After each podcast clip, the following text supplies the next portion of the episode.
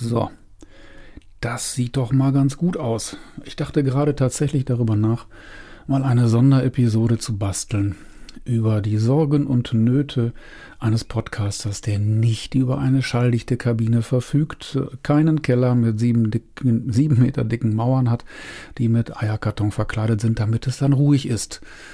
Nun, so ist dann wohl auch das Leben, wenn der äh, Handwerker mit dem Fahrzeug und dem polnischen Kennzeichen dann mehrfach die Schiebetür ausprobiert hintereinander, ob sie dann vernünftig schließt.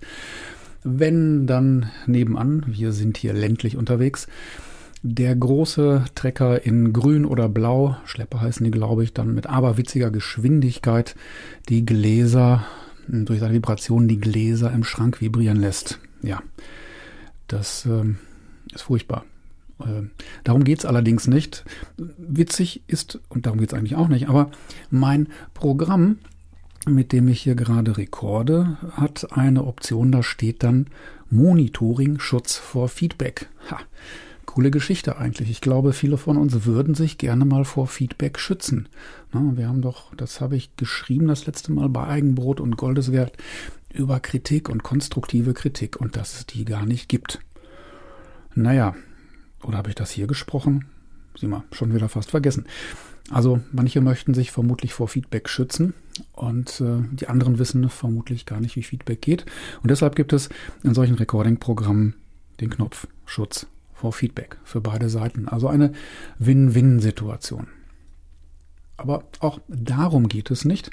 Es ist mittlerweile die Lass mich mal schauen, die 48. Folge, bald gibt es ein großes Jubiläum, die 48. Folge von Ins Unreine gesprochen, dem Podcast ohne Jingles, mm, ohne ähm, Trailer, ohne Edit und Nachbearbeitung und so weiter.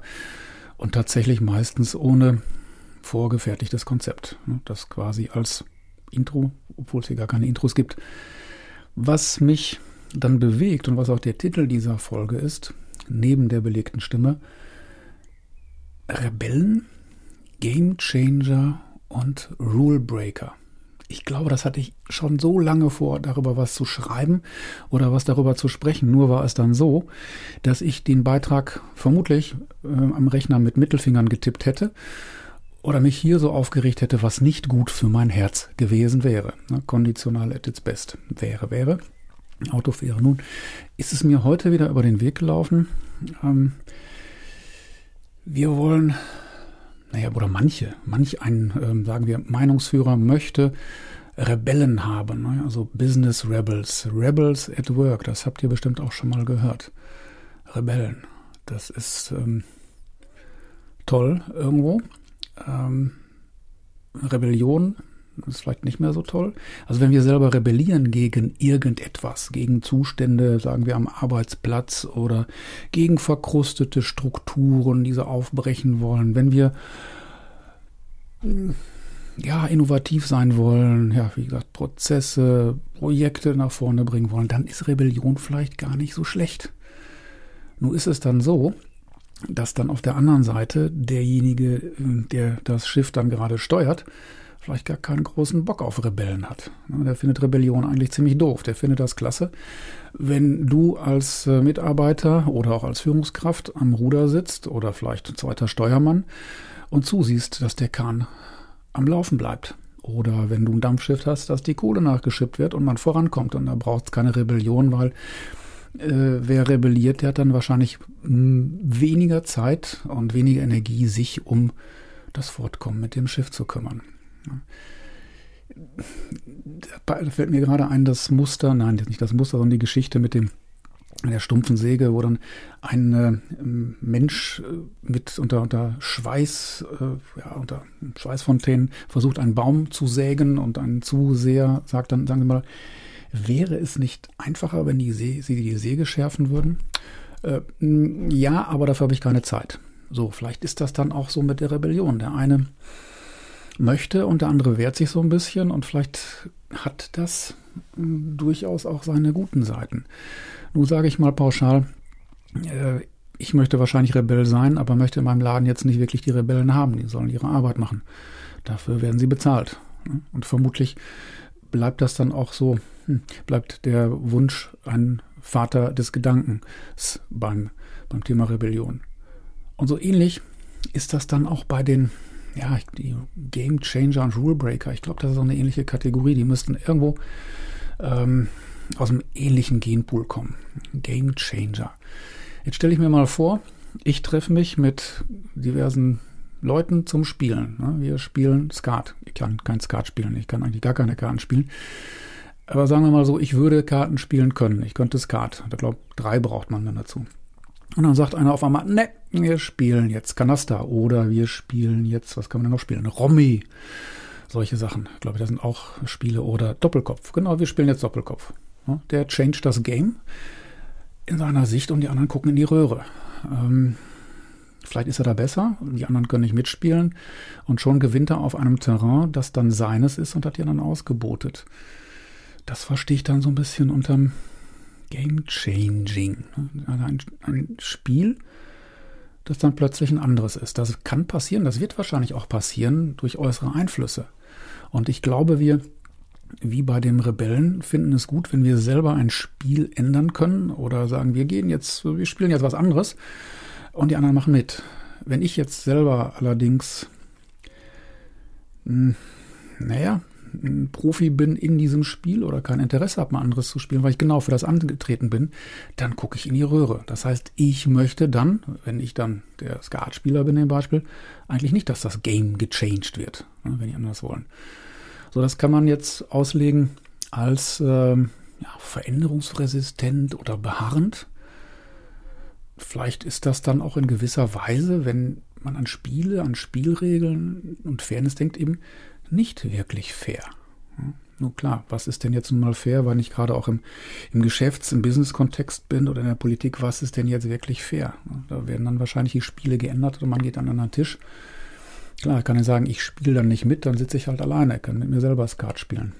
Ähm, nur hat, wie ich sage, auch der Game Changer seine zwei Seiten. Derjenige, der Game Changer sein möchte, weil es ist dann ja so pionierartig, ja, und derjenige, dessen Game gechanged wird, der findet das dann nicht so lustig.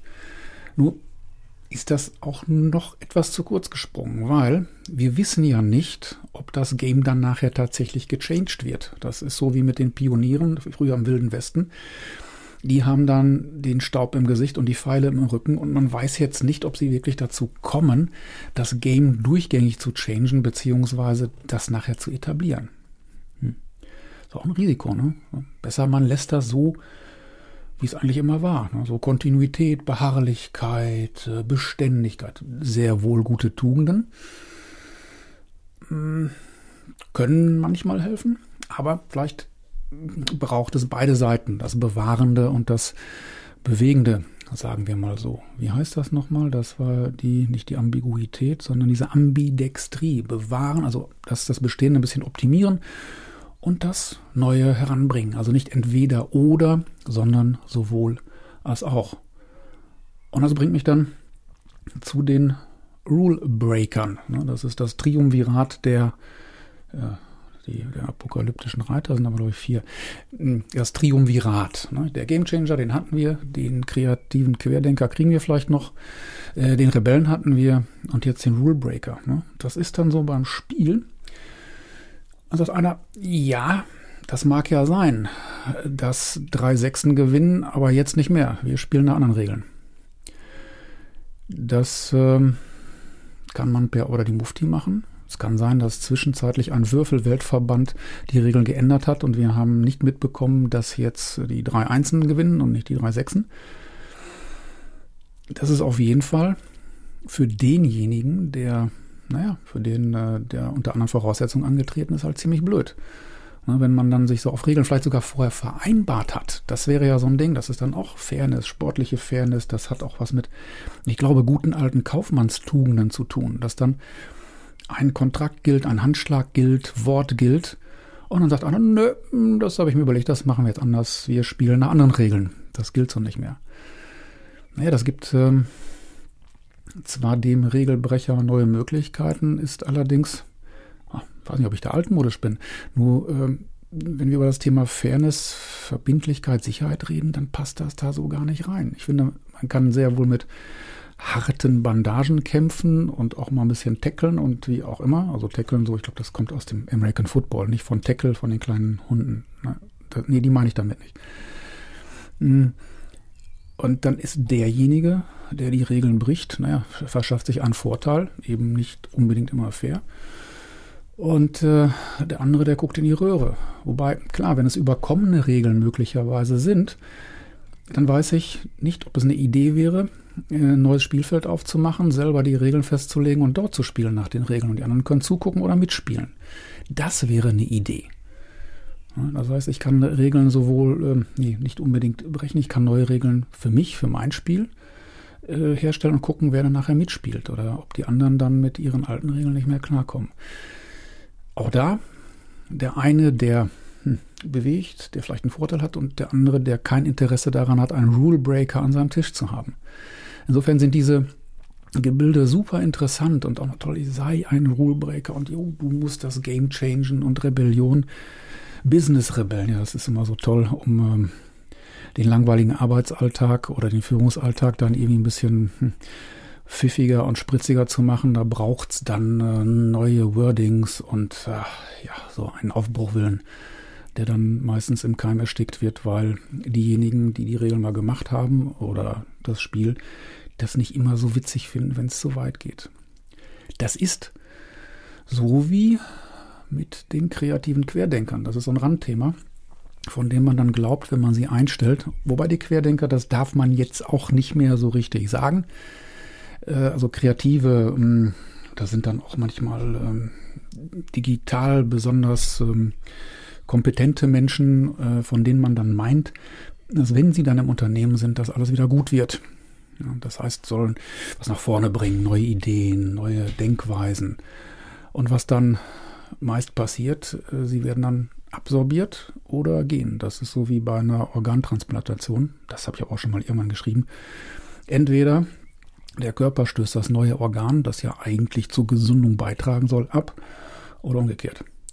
Und äh, deshalb funktionieren solche Ansätze auch immer mal wieder nicht. Systeme, das ist vielleicht so der Bogen zu dem ganzen Systeme, neigen zu einer gewissen Stabilität.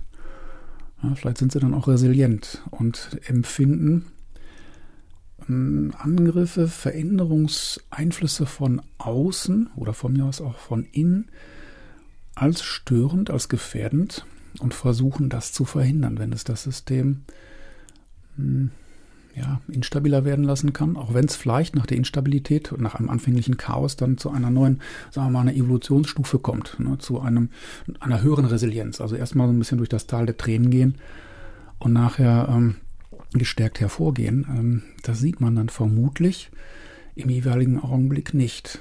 Deshalb äh, behaupte ich und das beobachte ich auch, dass so Ansätze für Game-Changing, Rule-Breaking und äh, Rebellion ähm, ja nicht Leuchtturmprojekte, sondern so Absichtserklärungen sind. Äh, man kann Leute sehr wohl beschäftigen. Berater, Trainer, Speaker freuen sich dann auch darüber zu berichten. Letzten Endes geht die Energie dann im bestehenden System unter.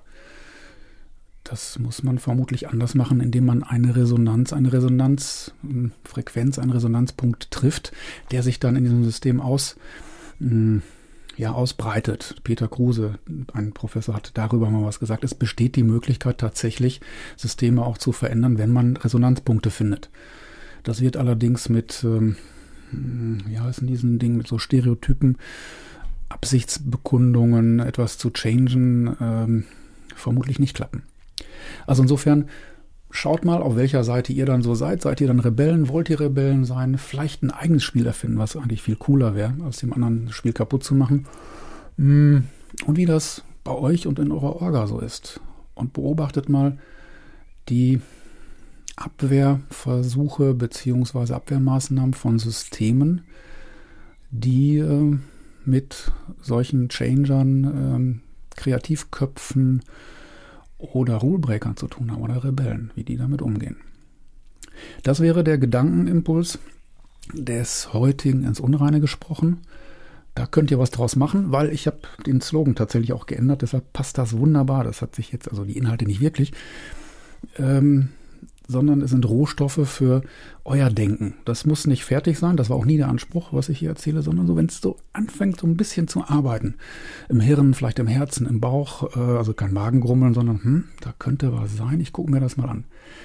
Dann habe ich schon eine ganze Menge erreicht von dem, was ich eigentlich erreichen will. Ne? Ein Impuls, der zum Nachdenken führt und zum selberdenken.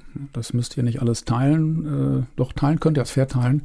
Ihr müsst das nicht alles, ähm, nicht alle Meinungen teilen.